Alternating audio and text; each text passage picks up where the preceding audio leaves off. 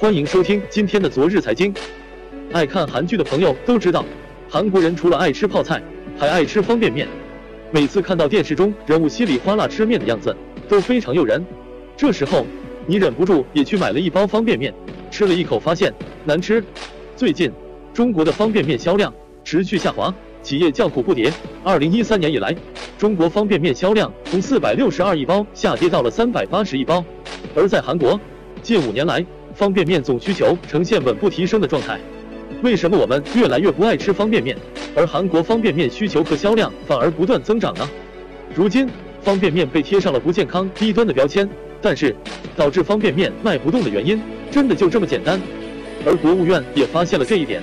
今年九月，国务院办公厅发布了《国务院办公厅关于加快推进农业供给侧结构性改革、大力发展粮食产业经济的意见》。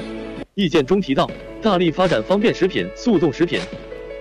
关于中国方便面三年少卖八十亿包，各位怎么看？